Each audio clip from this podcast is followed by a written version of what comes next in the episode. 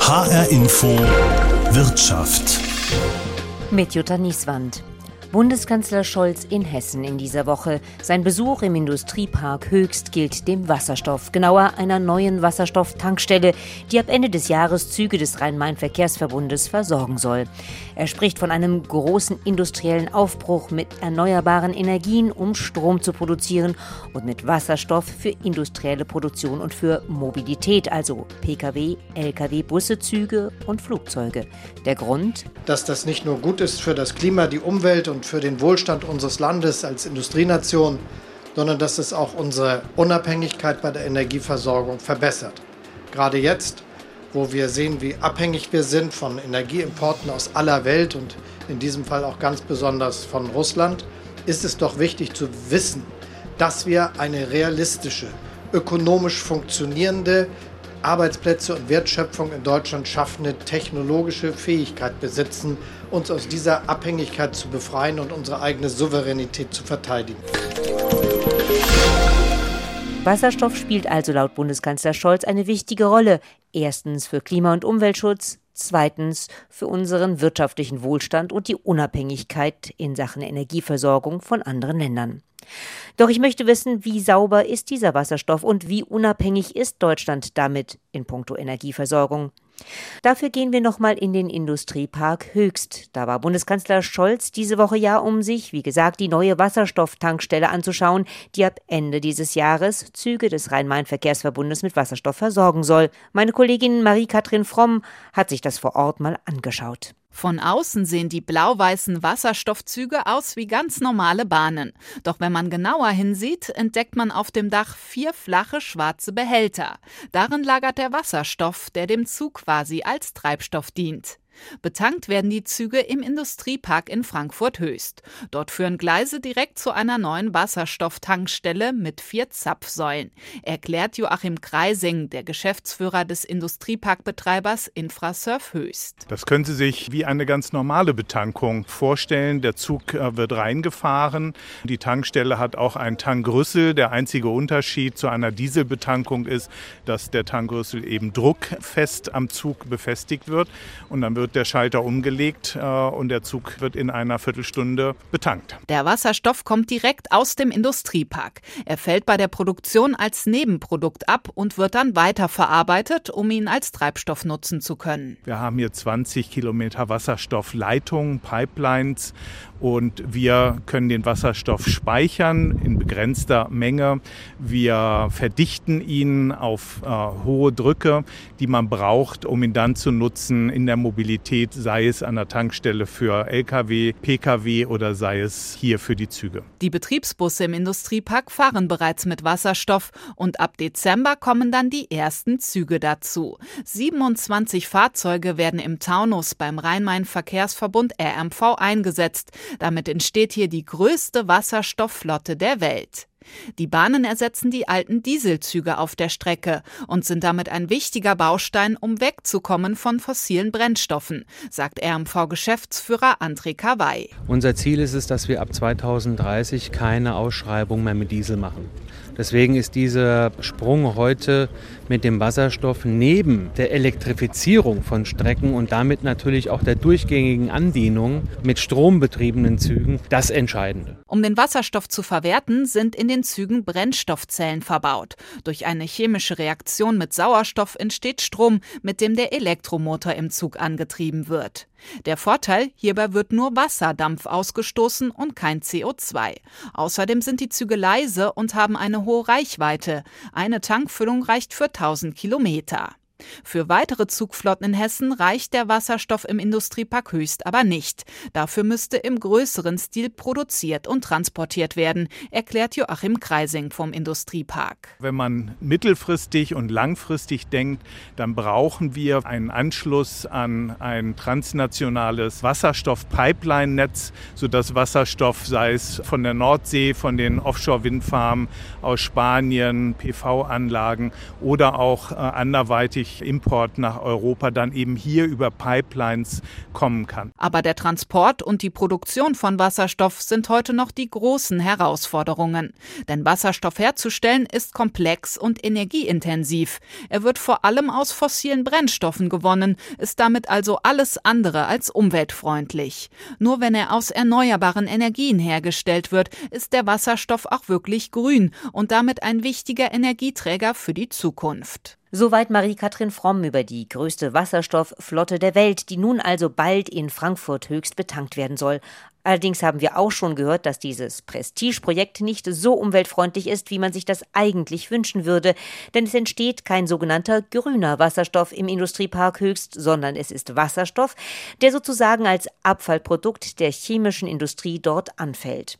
Joachim Kreising, Geschäftsführer von Infrasurf Höchst, sagt dazu, aus meiner Sicht ganz wichtig ist auch, dass die Politik bereit ist, Übergangstechnologien, Übergangslösungen zu akzeptieren, die dazu führen, dass wir früher mehr CO2 einsparen können, auch wenn es noch nicht die Patentlösung ist. Für mich das beste Beispiel hier ist die Verwendung von sogenannten grünen bzw. blauen Wasserstoff.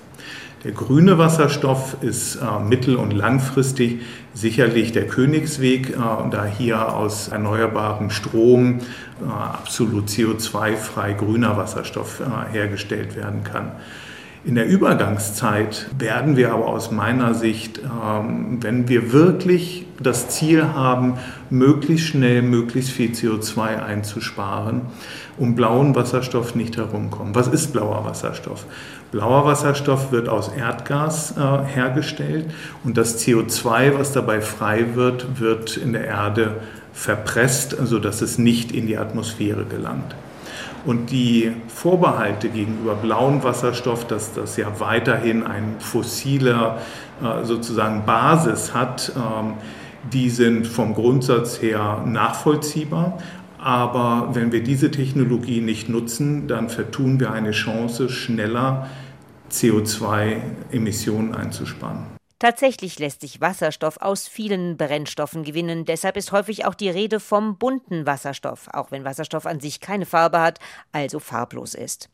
Er gilt aber eben als effizienter und klimaneutraler Energieträger, weil bei seinem Einsatz keine umwelt- und klimaschädlichen Stoffe freigesetzt werden und er lässt sich leicht speichern.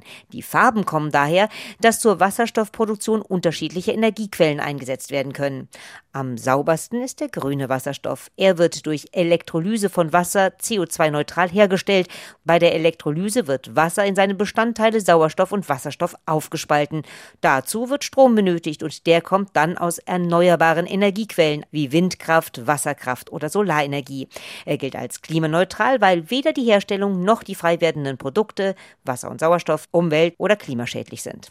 Zur Herstellung von türkisem, blauem oder grauem Wasserstoff wird Erdgas eingesetzt. Dabei gibt es unterschiedliche Verfahren, die als mehr oder weniger klimafreundlich eingestuft werden, je nachdem, was mit dem CO2 passiert, der dabei entsteht.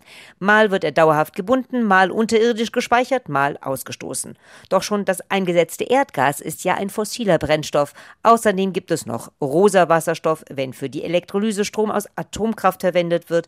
Bei gelbem Wasserstoff ist es Strom aus einer Mischung erneuerbaren Energien und fossilen Brennstoffen, bei weißem Wasserstoff sind es Abfallprodukte anderer chemischer Verfahren. Wir sehen also, Wasserstoff ist vielfältig und nicht immer so klima- und umweltfreundlich, wie man gerne hätte. Gerade in dieser Woche haben hessische Unternehmen in einem Statement mehr Tempo bei der, wie sie es nennen, Schlüsseltechnologie Wasserstoff gefordert. Wichtiges Thema Ihrer Ansicht nach der Aufbau einer Infrastruktur für Wasserstoff, denn Sie gehen davon aus, dass es schon 2030 eine enorme Nachfrage nach Wasserstoff geben wird und dass Hessen in besonderem Maße auf Importe angewiesen sein wird. Da geht es also um Pipelines, die frühzeitig geplant werden müssten, als sinnvolle Ergänzung zu Straßen- und Schienennetzen heißt es. Anlass für mich, bei einem der Unternehmen nachzufragen, die sich in dem Statement geäußert haben, dem Energieversorger Mainova in Frankfurt. Im Gespräch mit Martin Giel, Technikvorstand des Unternehmens. Herr Giel, Bundeskanzler Scholz hat gesagt, Wasserstoff ist wichtig für Klima- und Umweltschutz sowie für sichere Energieversorgung in Deutschland. Was sagen Sie dazu? Ja, es sind absolut die zwei richtigen Punkte. Also es ist auf der einen Seite natürlich so, dass wir in Deutschland ja ein äh, System aufbauen mit sehr vielen erneuerbaren Energien, die dann in ihrer Einspeisung ja volatil sind. Und äh, folglich brauchen wir ein Speichermedium. Wir brauchen die Funktion eines Gases äh, und Wasserstoff kann das natürlich hervorragend übernehmen. Das heißt, es kann Wasserstoff produziert werden in Phasen, wo zu viel Strom eingespeist wird und er kann dann genutzt werden, ähm, letztendlich äh, in der Energieanwendung, wenn dann beispielsweise Flauten da sind oder eben die Sonne nicht scheint. Also sprich, dieses großvolumige Speicher, diese Speicherfunktion übernimmt Wasserstoff dann in jedem Fall. Und der zweite Aspekt Klimaschutz ist natürlich auch richtig. Also wir ähm, setzen in Deutschland ja heute gerade jetzt im Moment äh, noch verstärkt und auch perspektivisch noch auf konventionelle Kraftstoffe oder Brennstoffe. Das Thema Gas wird, äh, Erdgas wird an der Stelle perspektivisch dann substituiert werden durch Wasserstoff. Und auch da ist ja beispielsweise unser Vorgehen, dass wir in diese Erzeugungstechnologien investieren, die dann aber weitestgehend vorbereiten, sodass der Switch, also der Wechsel von Erdgas dann auf Wasserstoff relativ einfach funktioniert. Das heißt, Wasserstoff ist dann sozusagen der nächste Schritt. Kann man das so sagen? Genau, Wasserstoff ist dann das nächste grüne Gas oder das nächste Gas, was wir dann einsetzen, um eben insbesondere auch die Wärme zu produzieren in den Städten. Und Wasserstoff ist aber multifunktional, kann deshalb darüber hinaus eben natürlich auch in in der Mobilität eingesetzt werden, kann in der Industrie eingesetzt werden. Und wir setzen uns natürlich dafür ein, dass das sektorenübergreifend passiert, weil wir gerade in urbanen Bereichen, so wie in der Stadt Frankfurt, aber in anderen Großstädten auch natürlich das Thema Wärmeversorgung haben. Und da bietet sich der Einsatz von Wasserstoff in der Kraft-Wärme-Kopplung dann auch ideal an. Jetzt hatten Sie ja mit anderen Unternehmen zusammen als Mainova in dieser Woche sich stark gemacht dafür, dass es mehr Tempo braucht in Sachen Wasserstoff. Warum? Ja, ich glaube, die aktuelle dramatische äh, Versorgungskrise, die wir haben, zeigt ja zunächst erstmal Diversifizierung auf. So, und da müssen wir natürlich auch gucken, über welche Energiequellen verfügen wir in Deutschland und wie können wir einen möglichst breiten Mix am Ende an, an Brennstoffen beispielsweise zum Einsatz bringen. Und Wasserstoff ist dann letztendlich durch uns äh, produzierbar, durch uns in Deutschland produzierbar, idealerweise natürlich auf Basis von grünem Strom. Aber man muss da auch jetzt äh, kein Prophet sein, um zu sagen, dass Deutschland langfristig natürlich bei den hohen Energieverbräuchen Energieimportland bleiben wird. Und deshalb werden wir auch darüber nachdenken müssen, von wo aus Wasserstoff letztendlich nach Deutschland importiert wird. Aber im Grundsatz ist man in der Lage, Wasserstoff letztendlich selbst zu produzieren. Wofür wir uns noch einsetzen ist, weil wir ja parallel die Infrastruktur, und da sind wir sehr, sehr langfristig angelegte Investitionen, die wir da tätigen, ob jetzt in Kraftwerke oder Netze, dass wir dort quasi parallel natürlich diese Wasserstoffwirtschaft bereits aufbauen. Was heißt das?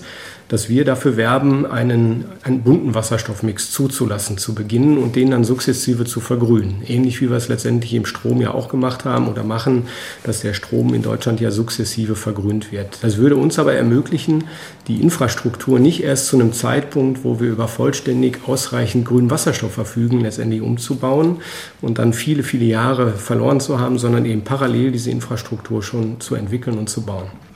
Jetzt haben Sie eben Importe angesprochen. Sie haben gesagt, wir werden Wasserstoff nicht alleine nur hier herstellen können, sondern wir sind auf Importe angewiesen. Inwieweit können wir trotzdem Wasserstoff auch hier in Deutschland herstellen, um uns in gewisser Weise unabhängig zu machen? Das ist ja jetzt im Moment wirklich eine große Diskussion.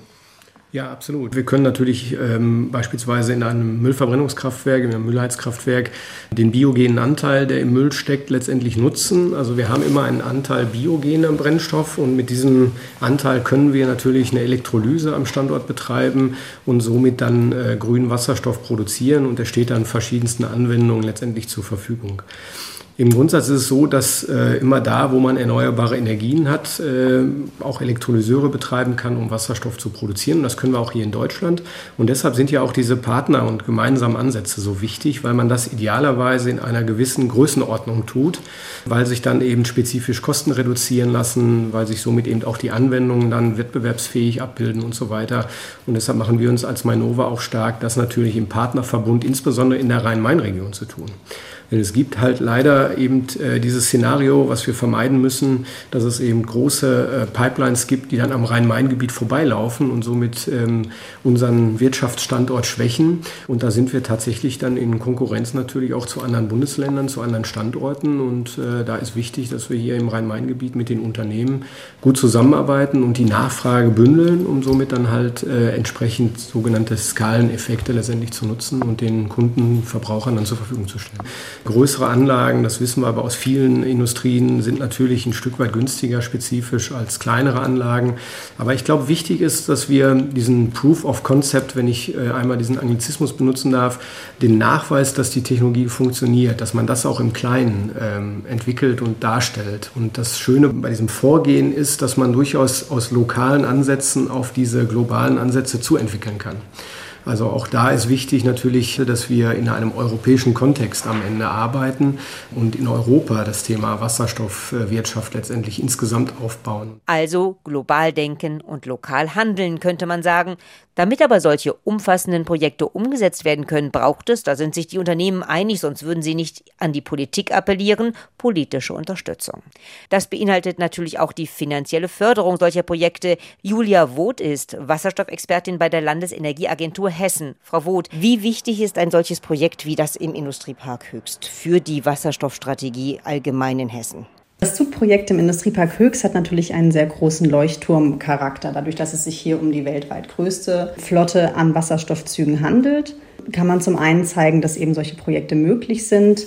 Es wird sehr viel gelernt, natürlich auch über entsprechende Betankungstechnologien, ähm, Elektrolyseleistungen und ähnliches. Und innerhalb der hessischen Wasserstoffstrategie ist das Thema Logistik und Mobilität von großer Bedeutung, weil eben in dem, gerade auch im Schwer Transportbereich, überall, wo ich also hohes Gewicht habe, hohe Distanzen zu überwinden sind, sprich Züge, Busse, LKWs, sonstige Nutzfahrzeuge, wahrscheinlich Wasserstoff eine sehr große Bedeutung spielen wird in der Zukunft, um den Mobilitätssektor zu dekarbonisieren. Jetzt haben Sie es eben schon angesprochen, Wasserstoffstrategie. Das heißt konkret, also welche Projekte sind denn da besonders wichtig oder wie stellt man sich da auf? Die Strategie benennt noch einzelne Projekte, ähm, aber eher, sage ich mal, sektorenbezogen Ziele. Ein sehr großes Projekt, was natürlich zu nennen ist, ist das Zehner-Projekt im Bereich der Luftfahrt. Dadurch, dass wir den Frankfurter Flughafen in Hessen liegen haben, ist natürlich die Frage der Dekarbonisierung der Luftfahrt eine sehr große. Aber natürlich geht es auch um Industrie und Gewerbe, es geht um Logistik, um Mobilität, was die großen Sektoren sind, wo man für Hessen auch Schwerpunkte sieht in der Wasserstoffanwendung. Im Bereich der Erzeugung natürlich sind da noch mal ein bisschen andere Themen relevant, Infrastruktur, Netze und ähnliches und Elektrolyseleistungen. Da wird auch einiges skizziert im Rahmen der Strategie, aber eben vor allem schaut man sich auch an, wo hat man große Emittenten, CO2-Emittenten und wie kann da Wasserstoff eine Rolle spielen für die Zukunft.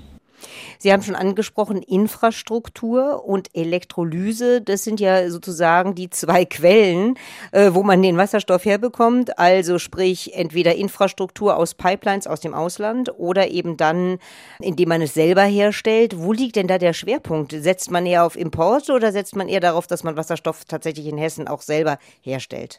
Es ist tatsächlich beides Teil der Strategie. Also zum einen natürlich ist das Thema dezentrale Herstellung von Wasserstoff in Hessen eines, ähm, wo genau geschaut wird, welche Elektrolyseleistungen können aufgebaut werden im Land. Man ist sich aber auch sehr klar darüber, dass es Grenzen gibt dessen, was in Hessen produziert werden kann, weil bei natürlich alleine schon in anderen Bundesländern wie etwa Niedersachsen ähm, oder auch Ostseeanrainer ein viel größeres Potenzial ist für erneuerbare Energien und damit eben auch entsprechend ähm, die Herstellung von grünem Wasserstoff, was ja die Zukunft sein soll.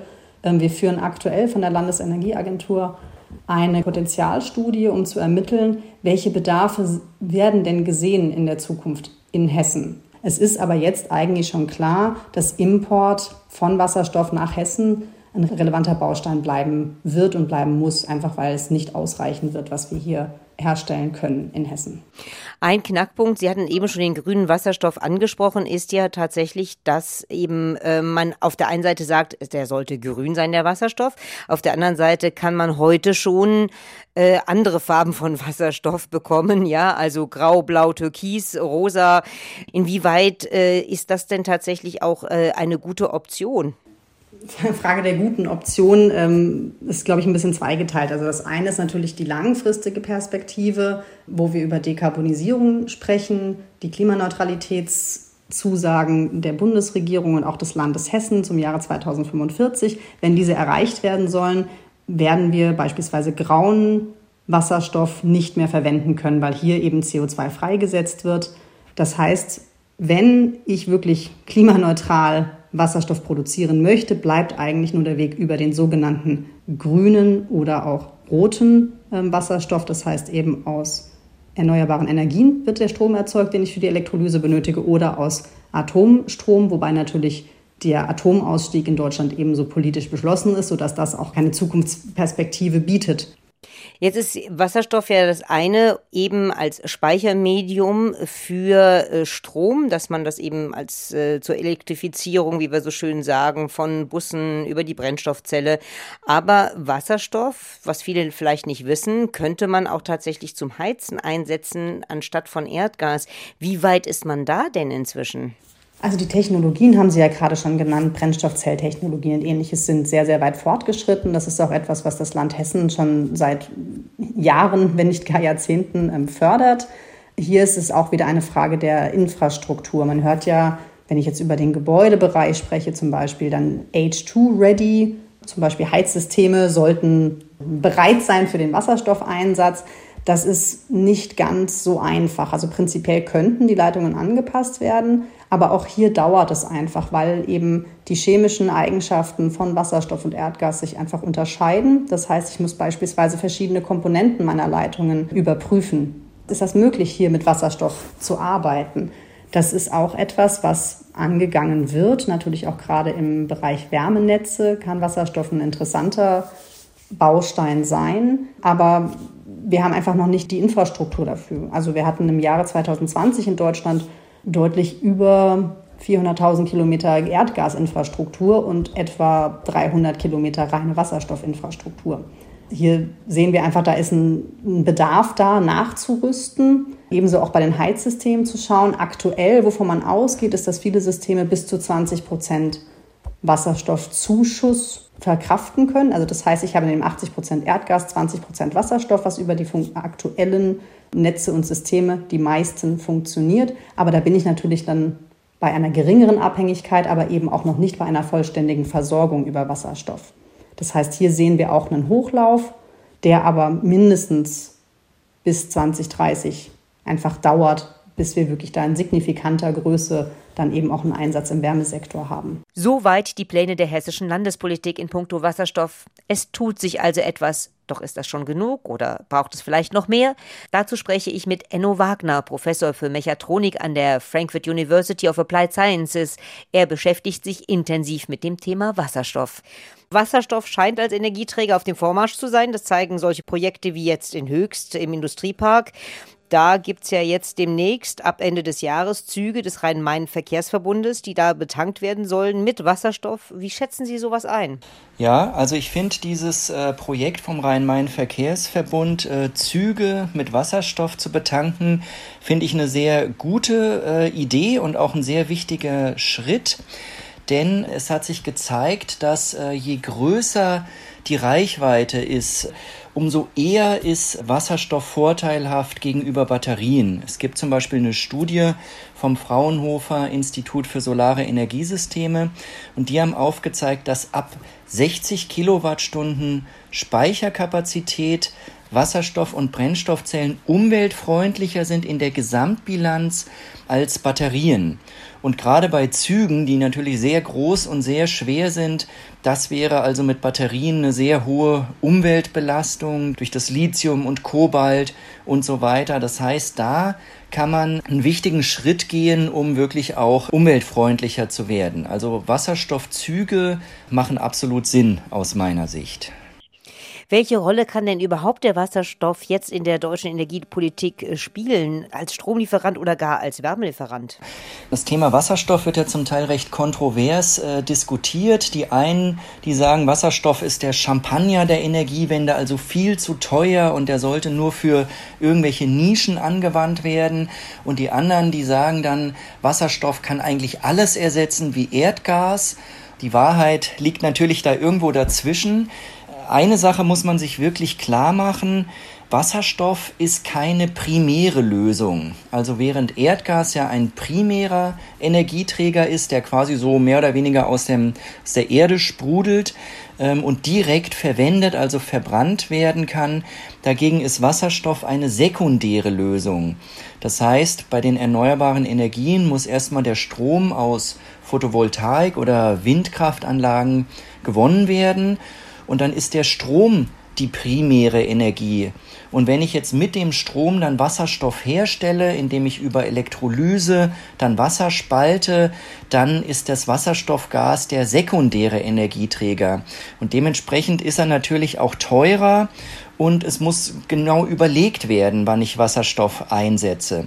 Also eins zu eins Wasserstoff als Ersatz für Erdgas, das wird mit Sicherheit keinen Sinn machen. Gerade im Wärmemarkt, da sind Wärmepumpen, die elektrisch betrieben werden, sind sehr viel effizienter. Aber gerade wenn es um die Langzeitspeicherung geht oder um die Stabilisierung der Stromnetze oder gerade wie auch bei den Zügen gesehen, wenn ich ähm, große äh, Reichweiten überbrücken will, dann ist Wasserstoff ein sehr wichtiger Energieträger, um den wir auch nicht drum kommen werden. Trotzdem gibt es ja offensichtlich Hindernisse und Chancen, also beides eben. Äh, Sie haben das schon so ein bisschen angerissen. Also was sind denn die größten Hindernisse? Also wo gibt es noch Probleme, überhaupt Wasserstoff einzusetzen?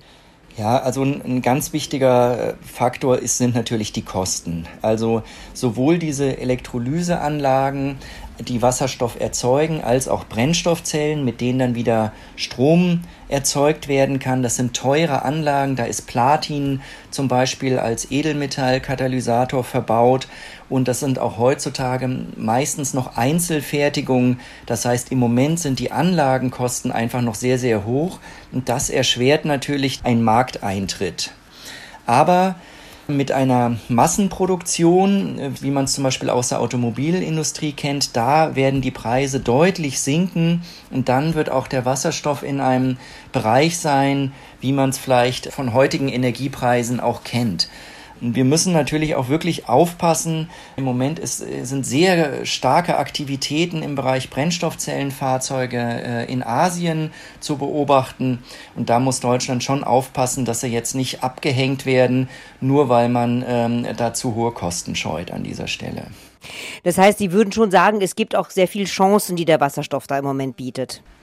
Ja, gerade im Mobilitätsbereich, also gerade äh, kleine City-Fahrzeuge, sage ich mal so kleinen äh, PKWs, die sind mit Batterien sehr viel effizienter und auch günstiger als mit Wasserstoff.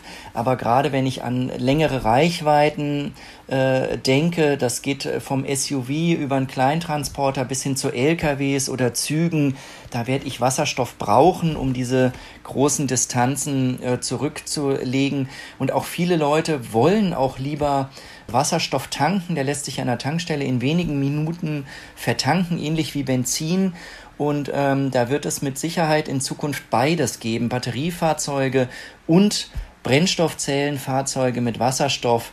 Wie das jetzt genau aussieht prozentual, das kann man heute nicht sagen, aber es wird mit Sicherheit beides geben in Zukunft. In dieser Woche hat ja Bundeskanzler Scholz auch davon gesprochen, dass Wasserstoff wichtig ist für den Klimaschutz und die Energieversorgung, also auch eben gerade die Unabhängigkeit, die wir ja suchen, äh, nachdem wir eben erlebt haben, dass die Abhängigkeit von Russland uns nicht so gut getan hat. Also ist das jetzt ein Umdenken in der Politik? Ob es jetzt schon direkt ein Umdenken ist, das, das weiß ich noch nicht. Es wird ja schon länger von Wasserstoff gesprochen. Es wird halt auch in der Politik sehr viel davon geredet. Aber ich finde, es müssten da auch noch ein bisschen konkretere Taten auch folgen. Also im Moment wird Wasserstoff eigentlich nur über Einzelprojekte von wenigen renommierten Firmen äh, gefördert. Und was einfach fehlt, ist, dass man auch mal in die breite Masse geht. Also theoretisch könnte äh, Wasserstoff in in Kleingewerben oder sogar in Privathäusern auch relativ günstig hergestellt werden. Aber was es äh, da noch völlig fehlt, sind irgendwelche regulatorischen Mechanismen, irgendwelche Umlagen oder Preismodelle, die auch diese Problematik und diese äh, Vorteile vom Wasserstoff auch richtig abbilden. Da sehe ich im Moment noch sehr wenig und ähm, da muss man natürlich auch ein bisschen gucken, ob das nicht viel Gerede, aber noch zu wenig Taten im Moment sind. Sie haben eben schon von der Elektrolyse gesprochen. Das würde ja bedeuten, man spaltet eben ähm, Wasser in Wasserstoff und Sauerstoff und bekommt so äh, eben den Wasserstoff ähm, sehr ökologisch. Aber wir haben ja auch die Möglichkeit, eben abzuspalten aus chemischen Prozessen, also in der Industrie oder viele andere Möglichkeiten. Da ist dann äh, die Rede von dem bunten Wasserstoff, der eben nicht grün ist, sondern grau, blau, türkis oder rosa, rot da gibt es ja auch ganz große Hemmungen. Wie sehen Sie das denn? Ist das trotzdem vielleicht eine gute Übergangslösung? Also Sie sprechen grauen Wasserstoff an, der zum Beispiel aus Erdgas hergestellt wird. Davon äh, würde ich ein, ein bisschen Abstand nehmen. Erdgas wird knapp im Moment, ist mittlerweile auch zu einem Problemrohstoff geworden durch die Abhängigkeit von einzelnen Staaten. Das möchte man ja eigentlich vermeiden und das ganz, diese ganze Problematik hätte man mit grauem Wasserstoff ja weiterhin. Man könnte aber auch wirklich äh, durch eine gezielte Anschubfinanzierung oder Förderung könnte man auch den grünen Wasserstoff hochfahren. Also ich wäre in, in jedem Fall dafür, gleich auf den grünen Wasserstoff zu gehen und nicht erst äh, den Umweg über Erdgas zu gehen. Man schafft dann wieder neue Abhängigkeiten, die man ja eigentlich vermeiden möchte. In diesen Tagen oder in dieser Woche haben auch Unternehmen in Hessen äh, nochmal gefordert, dass es mehr Tempo beim Aufbau einer Infrastruktur für Wasserstoff geben sollte. Wir gehen ja davon aus, dass wir nicht alles in Deutschland herstellen können, sondern dass wir auch importieren müssen. Da geht es um Pipelines die dann auch verlegt werden müssen, gegebenenfalls, oder da sind und umgewidmet werden müssen. Ähm, was halten Sie denn davon? Was muss denn da noch passieren? Ich sage jetzt mal so, zum einen gibt es ja die Möglichkeit, auch Wasserstoff direkt ins Erdgasnetz äh, einzuspeisen. Also ich komme ja hier zum Beispiel aus Mainz und hier gibt es ja den Energiepark in äh, Wörstadt. Da wird schon mit Elektrolyseanlagen aus Wind- und Solarstrom Wasserstoff hergestellt. Der wird zum einen per Lkw dann äh, an die Stadtwerke gebracht und vertankt und zum anderen wird er aber auch direkt ins Erdgasnetz eingespeist. Also man kann da auch beimischen, ähnlich wie man das aus dem Strom, aus der EEG Umlage zum Beispiel kennt. Also sowas ist möglich. Wenn man natürlich reine Wasserstoffnetze mit hochreinem Wasserstoff aufbauen möchte, das sind äh, schon sehr große Investitionen, muss man einfach sagen. Sowas wird es wahrscheinlich in bestimmten Bereichen, zum Beispiel in Industrieparks oder sowas, da wird es äh, sowas geben. Es gibt jetzt auch große, groß angekündigte Projekte, dass Wasserstoff in Chile hergestellt wird oder in Saudi-Arabien und dann mit dem Schiff zum Beispiel in verflüssigter Form hier ankommt ich sehe das ein bisschen kritisch. Ich habe ein bisschen die Befürchtung, dass da der Industrie einfach sehr günstige Wasserstoffpreise suggeriert werden oder versprochen werden. Aber man muss überlegen, dass sowas Jahrzehnte in Anspruch nimmt. In den Ländern ist zum Beispiel die, die Infrastruktur überhaupt nicht so vorhanden, wie, wie das hier in Deutschland ist. Also ich glaube, dass wir in Deutschland dezentral sehr viel schneller da Wasserstofferzeugungskapazitäten aufbauen können als ähm, wenn man da auf solche internationalen äh, Importe hofft. Was man aber natürlich sagen muss, ist, dass ähm, wenn die Industrie zum Beispiel für die Stahlherstellung, man kann ja auch Stahl statt mit Kohle mit Wasserstoff herstellen, sozusagen grünen Stahl. Und da werden natürlich äh, riesige Mengen Wasserstoff benötigt. Das wird man wahrscheinlich in Deutschland nicht so ohne weiteres äh, dezentral herstellen können. Da braucht es dann äh, schon aus energiereichen Ländern Importe. Aber ich vermute, da sprechen wir von eher ein bis zwei Jahrzehnten, bis wirklich sowas äh, aufgebaut ist. Wo geht es in der Zukunft dann hin? Also wie wird der äh, Wasserstoffmix, sage ich mal, denn dann in Zukunft aussehen? Naja, also was man, was man sieht, ist, dass ja an der, an der Nordseeküste zum Beispiel, da sind ja schon sehr ambitionierte Aktivitäten. Da werden in riesigen Windparks wird jetzt schon Wasserstoff äh, hergestellt. Hamburg wird beliefert mit Wasserstoff, um Stadtbusse da anzutreiben. Da passiert eine ganze Menge, aber ich denke, dass auch im Inland ähm, auch mit Photovoltaik ähm, Wasserstoff äh, herstellbar ist. Der Preis wird etwas höher sein, aber ich denke trotzdem, dass es äh, auch kurzfristig umsetzbar wäre. Und dann, also das Argument Chile oder wir, wir gehen nach Italien, in den Süden irgendwie runter, nach Spanien, äh, wo einfach mehr Sonnenstunden sind und man eben Solarenergie äh, günstiger produzieren kann und eben in den Spitzen das ja irgendwie auch gerne abspeichern möchte. Ich spinne jetzt mal ein bisschen rum. Sind das denn Möglichkeiten, dafür dann doch Pipelines zu haben? Macht das Sinn? Also von Italien oder von Spanien oder so könnte man auch Pipelines bauen. Das wäre also eine Pipeline wäre auf jeden Fall ein, ein, deutlich besserer Transport, als wenn man jetzt noch versucht, den zu verflüssigen. Wenn man verflüssigten Wasserstoff mit dem Schiff transportiert, geht wieder sehr viel Energie verloren. Also so eine europäische Infrastruktur, das wäre natürlich wirklich eine, eine spannende Sache und mit Sicherheit auch eine sehr effiziente Zukunftsaussicht. Wasserstoff ist also noch lange nicht so grün, wie wir das uns wünschen würden. Aber die Industrie will auf Zwischenlösungen setzen, um mit dem Thema voranzukommen. Die reine Lehre würde aber lieber gleich auf den grünen Wasserstoff setzen, die Politik im Grunde auch. Unabhängig wird Deutschland damit aber nicht von anderen Ländern in Sachen Energieversorgung, denn die Nachfrage ist hoch, die Wasserstoffproduktion hierzulande teuer. Es braucht also Importe. Letztlich ist aber, da sind sich die Experten einig, Wasserstoff auf lange Sicht eine wichtige Ergänzung zu den erneuerbaren Energien, die zwar Strom produzieren, aber nicht speichern können. Langfristig haben wir mit ihm also eine Chance, mehr für Klima- und Umweltschutz zu tun. Der Weg dorthin braucht aber seine Zeit. Mein Name ist Jutta Nieswand.